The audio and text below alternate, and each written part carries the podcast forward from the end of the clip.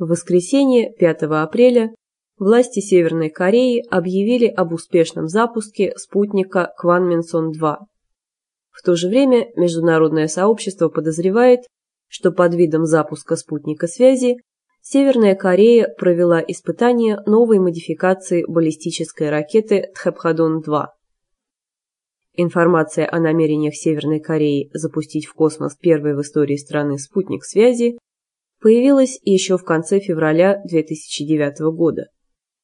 Планы Северной Кореи вызвали негативную реакцию США, Южной Кореи и Японии, которые были уверены, что запуск спутника – это только прикрытие для секретных испытаний баллистической ракеты Тхэпхадон-2.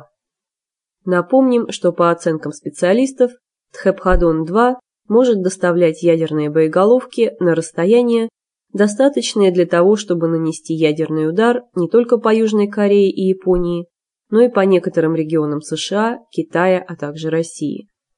Напомним также, что в 2006 году Пхеньян уже проводил запуск своей баллистической ракеты.